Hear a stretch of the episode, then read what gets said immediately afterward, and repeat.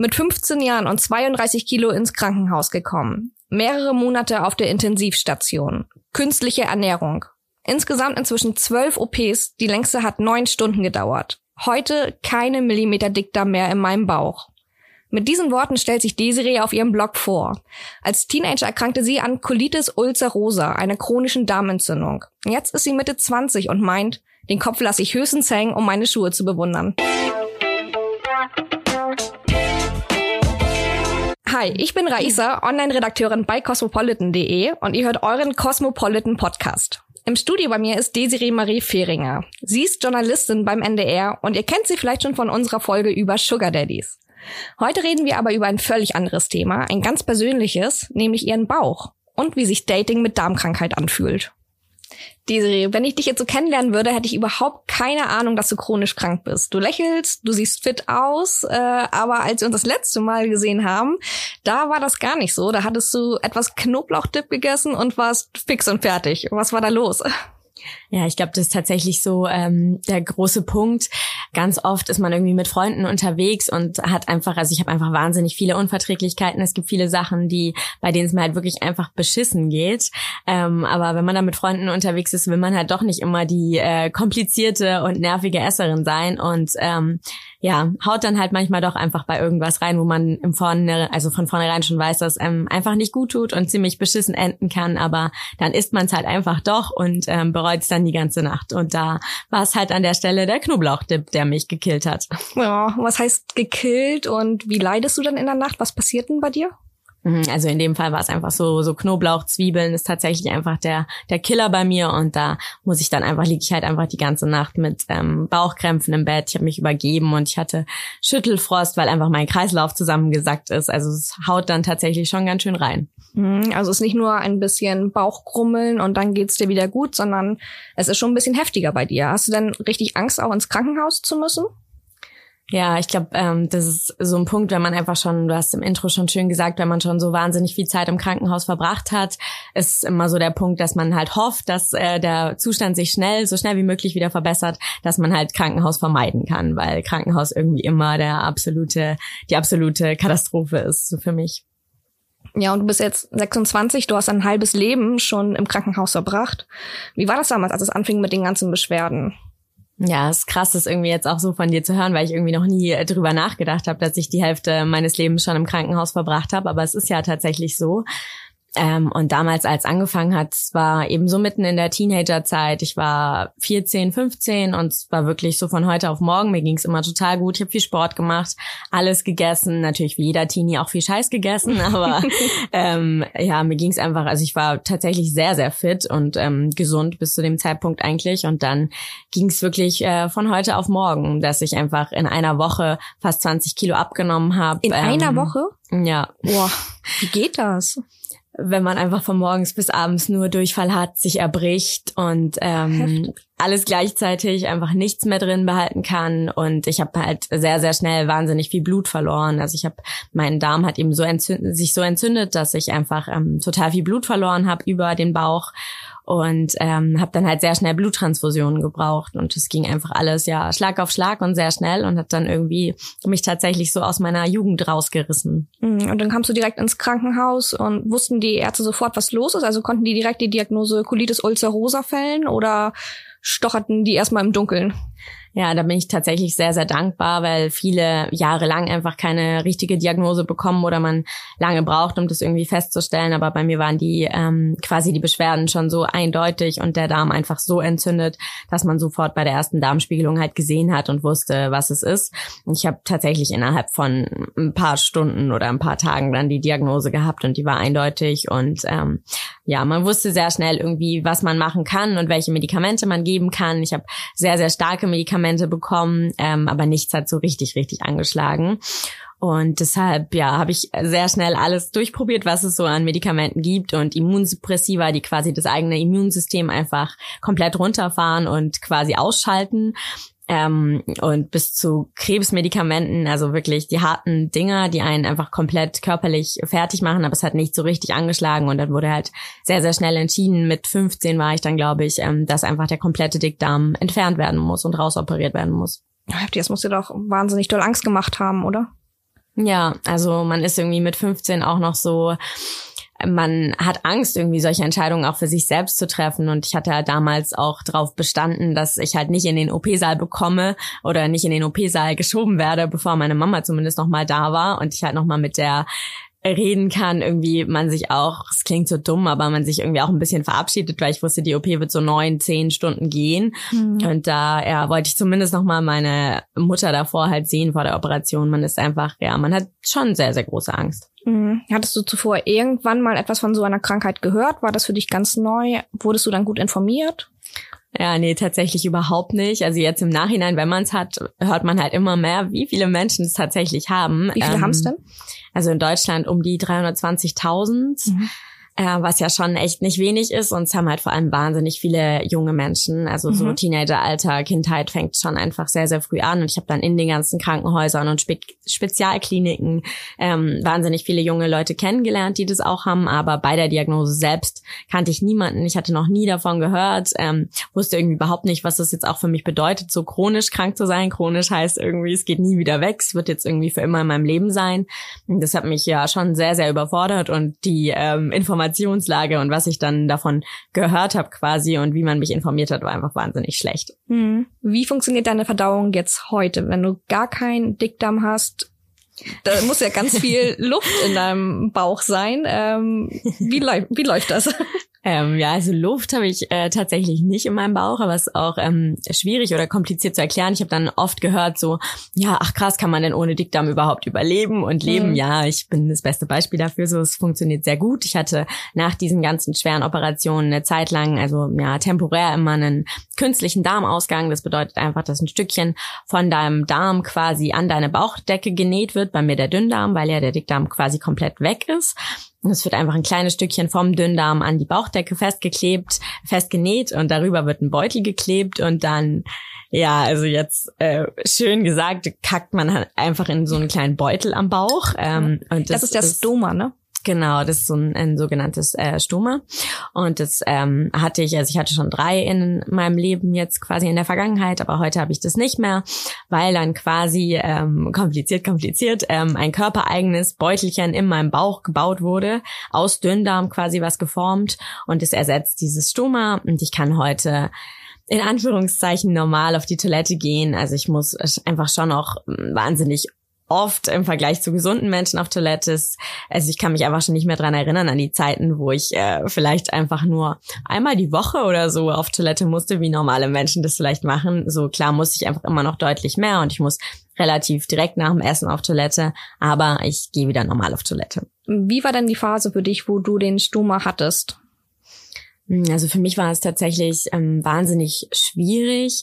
Das ist irgendwie auch, ich kenne inzwischen habe ich auch viele Freunde in meinem Freundeskreis, die eins haben und auch eins für immer haben und immer damit leben. Für mich war es damals total schwierig, das auch psychisch irgendwie zu akzeptieren, dass da einfach dieser Beutel mit deinem Darm drunter an deinem Bauch klebt. Der erste Stoma-Wechsel quasi, wenn der Beutel wegkommt, war für mich eine Vollkatastrophe. Ich habe diesen Darm gesehen an meinem Bauch und dachte, ich brech zusammen. Es war für mich damals echt schlimm. Ich habe nur total weite Kleidung getragen. Ich wollte nicht, dass irgendjemand sieht oder mitkriegt. Das hat tatsächlich auch niemand in all den Jahren mitbekommen. Es wusste niemand außer meiner engsten Familie, dass ich das überhaupt habe. Also man kann es schon sehr, sehr gut verbergen vor der Außenwelt, sage ich mal. Man hört nichts, man sieht nichts, man riecht nichts. Mhm. Ähm, aber ich bin halt einfach, es hat mich schon eingeschränkt. Ich bin halt einfach nie schwimmen gegangen. Ich hatte nie eine Partnerschaft, nie eine Beziehung, niemanden, den ich halt irgendwie näher an mich rangelassen habe damit. Und für mich war es psychisch schon einfach ein sehr, sehr großer Punkt, dass ich es wieder wegbekommen habe. Aber ich habe schon auch viele Freunde einfach, denen das das Leben gerettet hat und die damit total gut leben und sagen, das ist mein kleiner Lebensretter, der funktioniert. Ich muss jetzt halt nicht mehr auf Toilette, ich muss nur noch diesen Beutel wechseln und das klappt für mich einfach super. Und wenn man sieht, ist für mich auch kein Ding.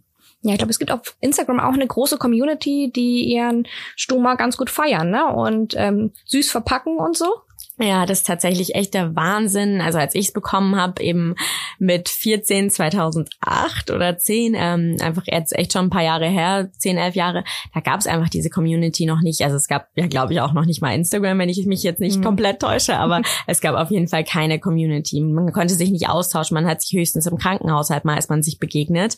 Mm, aber es gab einfach keine Community und keinen Austausch und dadurch hat man es, glaube ich, einfach noch mehr versteckt. Und heutzutage gibt es irgendwie Unternehmen, die schicke Beutel sportlicher nähen, du präsentierst dich ganz anders, du gehst irgendwie auf Instagram damit um, es gibt Hashtags und man, ja, man feiert es schon so ein bisschen, dass man einfach damit lebt und damit gut leben kann. Bei mir gab es damals einfach noch nicht. Hm, du warst ja auch mitten in der Teenager-Phase, wo man halt eh ja als pubertierendes Mädchen ähm, ja manchmal auch ein bisschen schwierig ist und die Hormone schwanken und so. Wenn ich mich so an meine Teenager-Zeit erinnere, das war schon ganz schön kompliziert. Aber wenn man dann noch die ganze Zeit im Krankenhaus liegt und die ganzen gesundheitlichen Probleme hat, äh, wie hast du das durchgestanden? Ja, das weiß ich jetzt im Nachhinein auch nicht mehr so richtig. Also es ist schon, es ist einfach heftig. So in der Pubertät verändert man sich ja so schon, der Körper verändert sich, alles verändert sich. Eigentlich will man nur rausgehen, Party machen, sich betrinken, das leichte Leben irgendwie genießen, was man danach so nie wieder hat.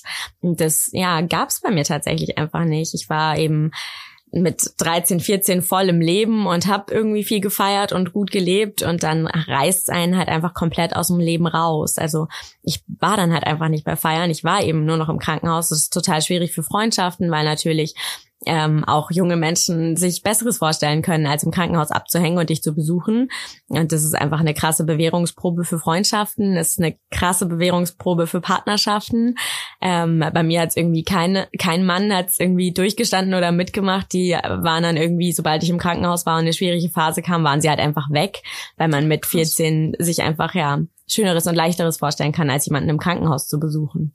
Also du bist dann Beziehungen eingegangen und die Männer haben das eine Zeit lang mit dir ähm, durchgehalten und ähm, waren bei dir an deiner Seite und dann haben sie irgendwann gesagt, das ist zu viel für mich.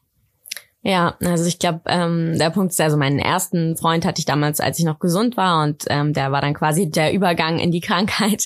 Und wir waren am Anfang noch zusammen und ähm, er hat mich zwei, dreimal im Krankenhaus besucht und dann ging es aber sehr, sehr schnell auseinander, weil er das nicht konnte, nicht wollte, mir das auch sehr klar irgendwie vermittelt hat. Und dann hat er sich halt aus dem Staub gemacht und die Beziehungen danach, für die habe ich schon auch echt immer eine Zeit lang gebraucht, weil eben dazwischen auch die Phase war mit einem künstlichen Darmausgang mit dem Stoma und da wollte ich einfach auch niemanden in meinem Leben haben.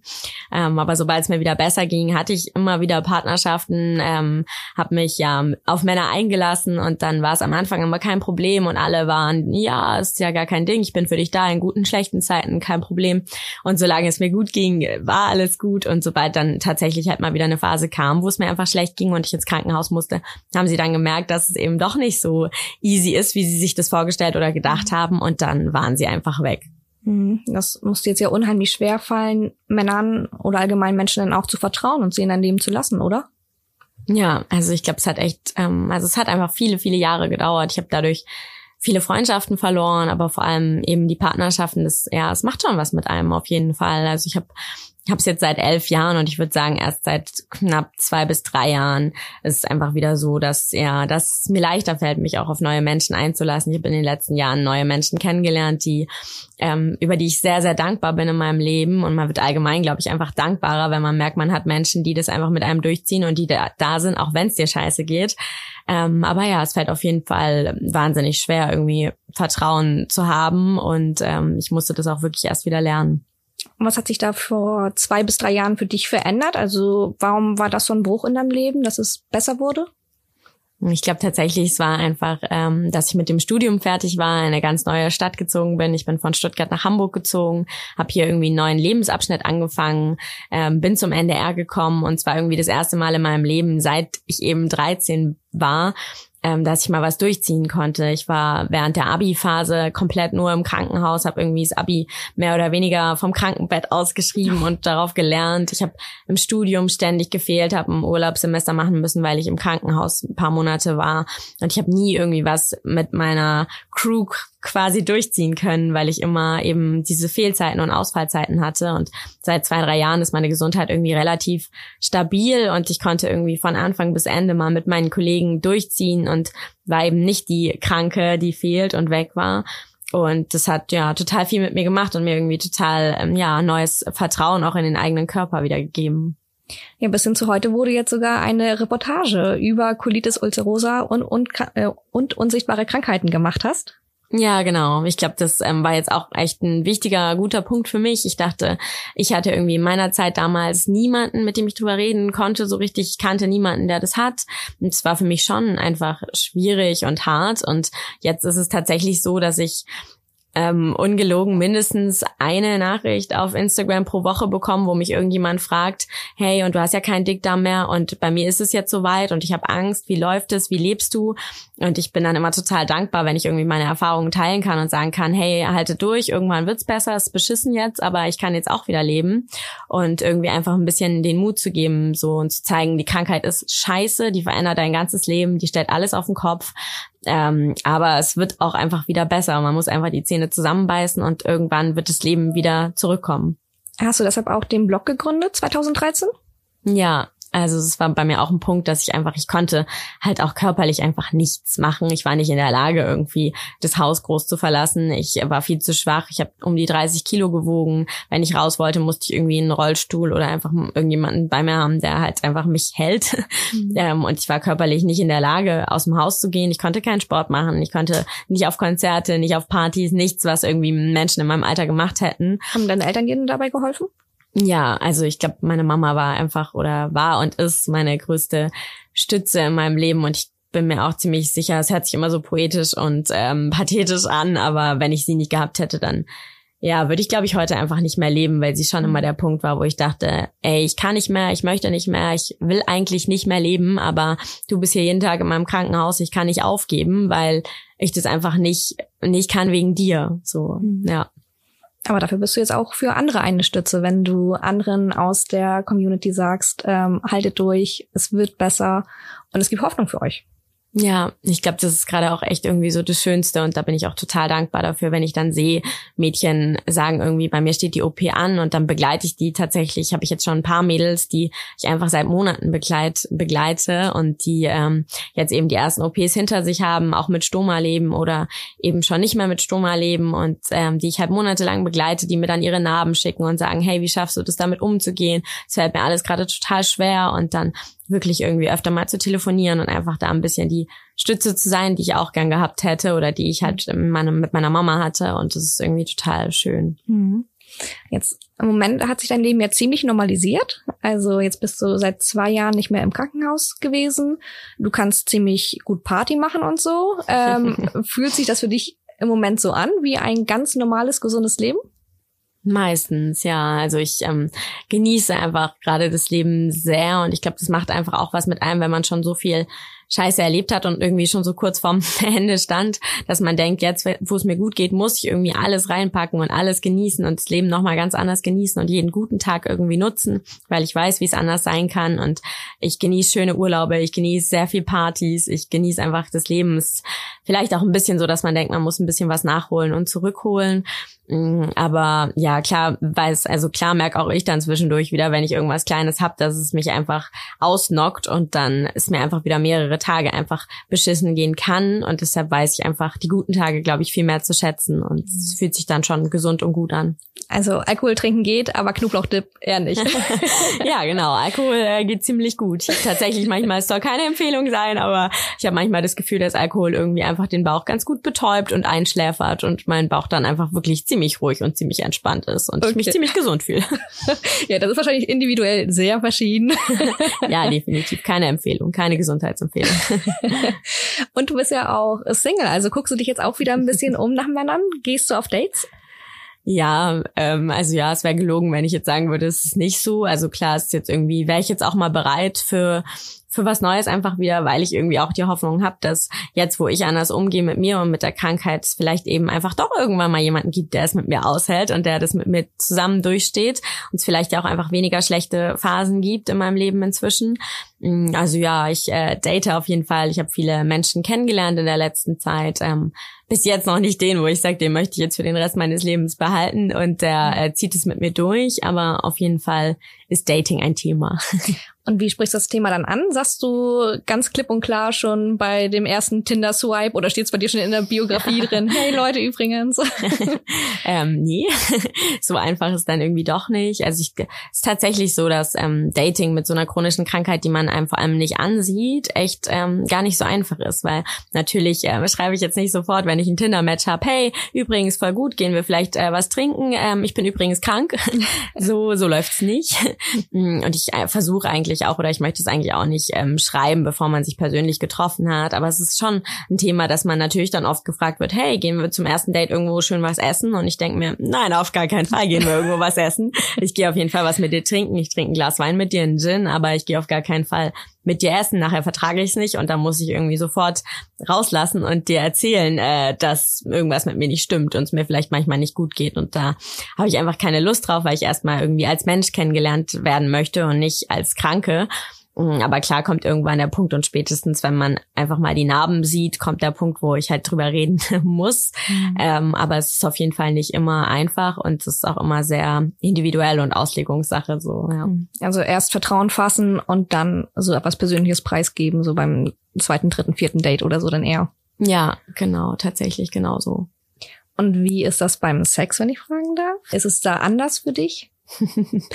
ähm, also tatsächlich ist so, ähm, ich habe auch viel mit meinen Freundinnen drüber geredet, die eben noch einen Stoma haben, weil ich in meiner Stoma-Zeit ja nie einen Partner hatte ähm, und gar nicht weiß, wie das funktioniert. Aber da sagen alle auch, das funktioniert irgendwie noch einwandfrei und super und man hat keine Probleme ich persönlich, also es funktioniert alles körperlich und biologisch, ähm, aber es gibt schon einfach auch äh, Momente, wo man einfach Schmerzen hat. Nach so vielen OPs im Bauchbereich ist es einfach so, dass man schon einfach ja auch Schmerzen haben kann und tatsächlich das Einzige, was biologisch nicht mehr möglich ist nach all den äh, OPs, ist Analsex. Für mich äh, ist es jetzt kein äh, Drama und kein mhm. Problem, aber das muss eben dann auch ein Mann akzeptieren, dass es einfach nicht mehr geht. Das sollte er wohl, wenn es dir dafür gut geht.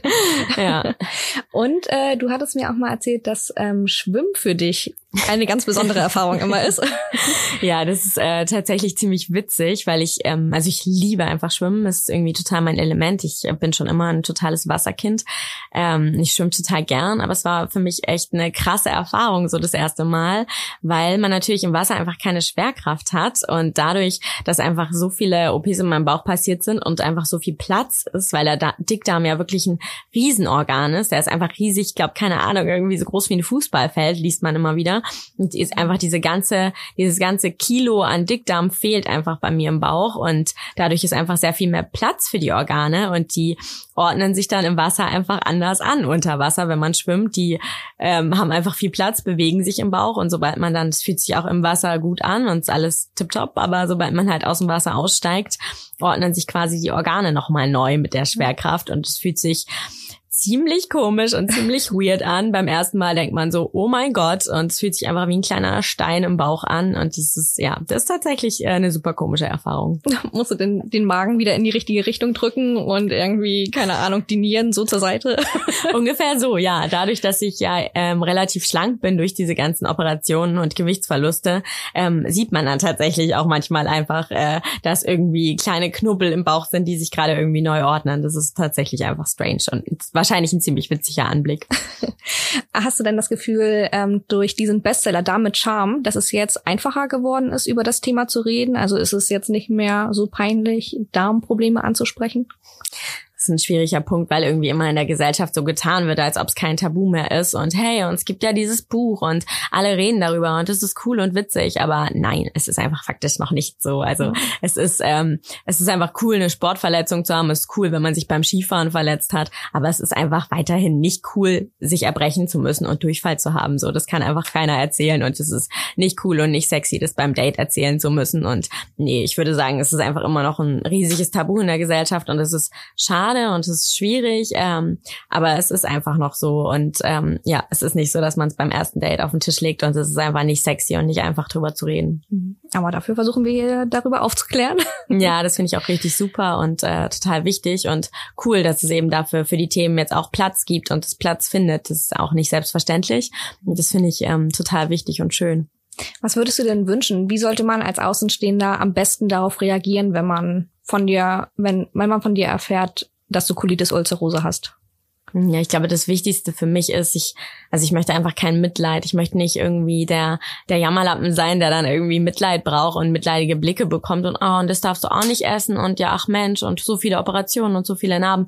Das will ich einfach nicht. Dadurch habe ich, bin ich jetzt auch irgendwie viel zu stark geworden, glaube ich, durch die ganzen OPs Ich möchte aber einfach Verständnis. Also ich möchte kein Mitleid, aber ich möchte Verständnis, dass es eben mal sein kann, dass ich Dates und Verabredungen kurzzeitig absagen muss, dass mir vielleicht einfach mal scheiße geht, wenn ich irgendwas gegessen habe, dass ich einfach eine Toilette in meiner Nähe brauche, wenn wir irgendwo sind. Ähm, aber ich möchte einfach, dass man, ja, dass man mich möglichst normal behandelt, dass man mit mir auf Konzerte geht, mit mir feiern geht, mit mir in Urlaub geht, mich einfach normal behandelt, aber Verständnis hat, wenn es mir eben mal scheiße geht. Dann hast du Ratschläge an Betroffene? Ich glaube, das Wichtigste, Wichtigste ist einfach positiv bleiben und irgendwie ähm, ja versuchen dem Ganzen, also das Ganze zu akzeptieren. Ich habe dafür, es ist immer so total leicht und dumm daher gesagt und es haben so viele zu mir gesagt, aber ich glaube, dass ähm, es einem nicht besser gehen kann, wenn man es einfach nicht akzeptiert, dass die Krankheit jetzt ein Teil von einem ist und bei mir hat es wahnsinnig lang gedauert und wirklich viele Jahre gedauert. Es geht nicht von heute auf morgen. Und es dann auch immer, wenn mich Leute anschreiben, so, hey, und ja, was denkst du denn, wie lange geht es, bis ich irgendwie gut damit klarkomme? Und ich denke mir, keine Ahnung, aber es geht nicht morgen und auch nicht übermorgen. Es wird einfach seine Zeit dauern, aber man muss einfach lernen, dass es jetzt eben dazugehört, dass man nicht funktionieren kann wie andere, dass man sich auch selbst nicht überfordert und die Ziele nie zu hoch steckt. Das ist auch was, was mir immer noch schwer fällt. Mm, aber dass man eben akzeptiert, dass manches eben nicht mehr geht wie früher und auch nie wieder so gehen wird, aber man eben seinen eigenen Weg so gut es geht geht. Und ich glaube, es wird auf jeden Fall besser, wenn man dann so positive Beispiele wie dich kennt. Danke, Desiree. Vielen Dank dir.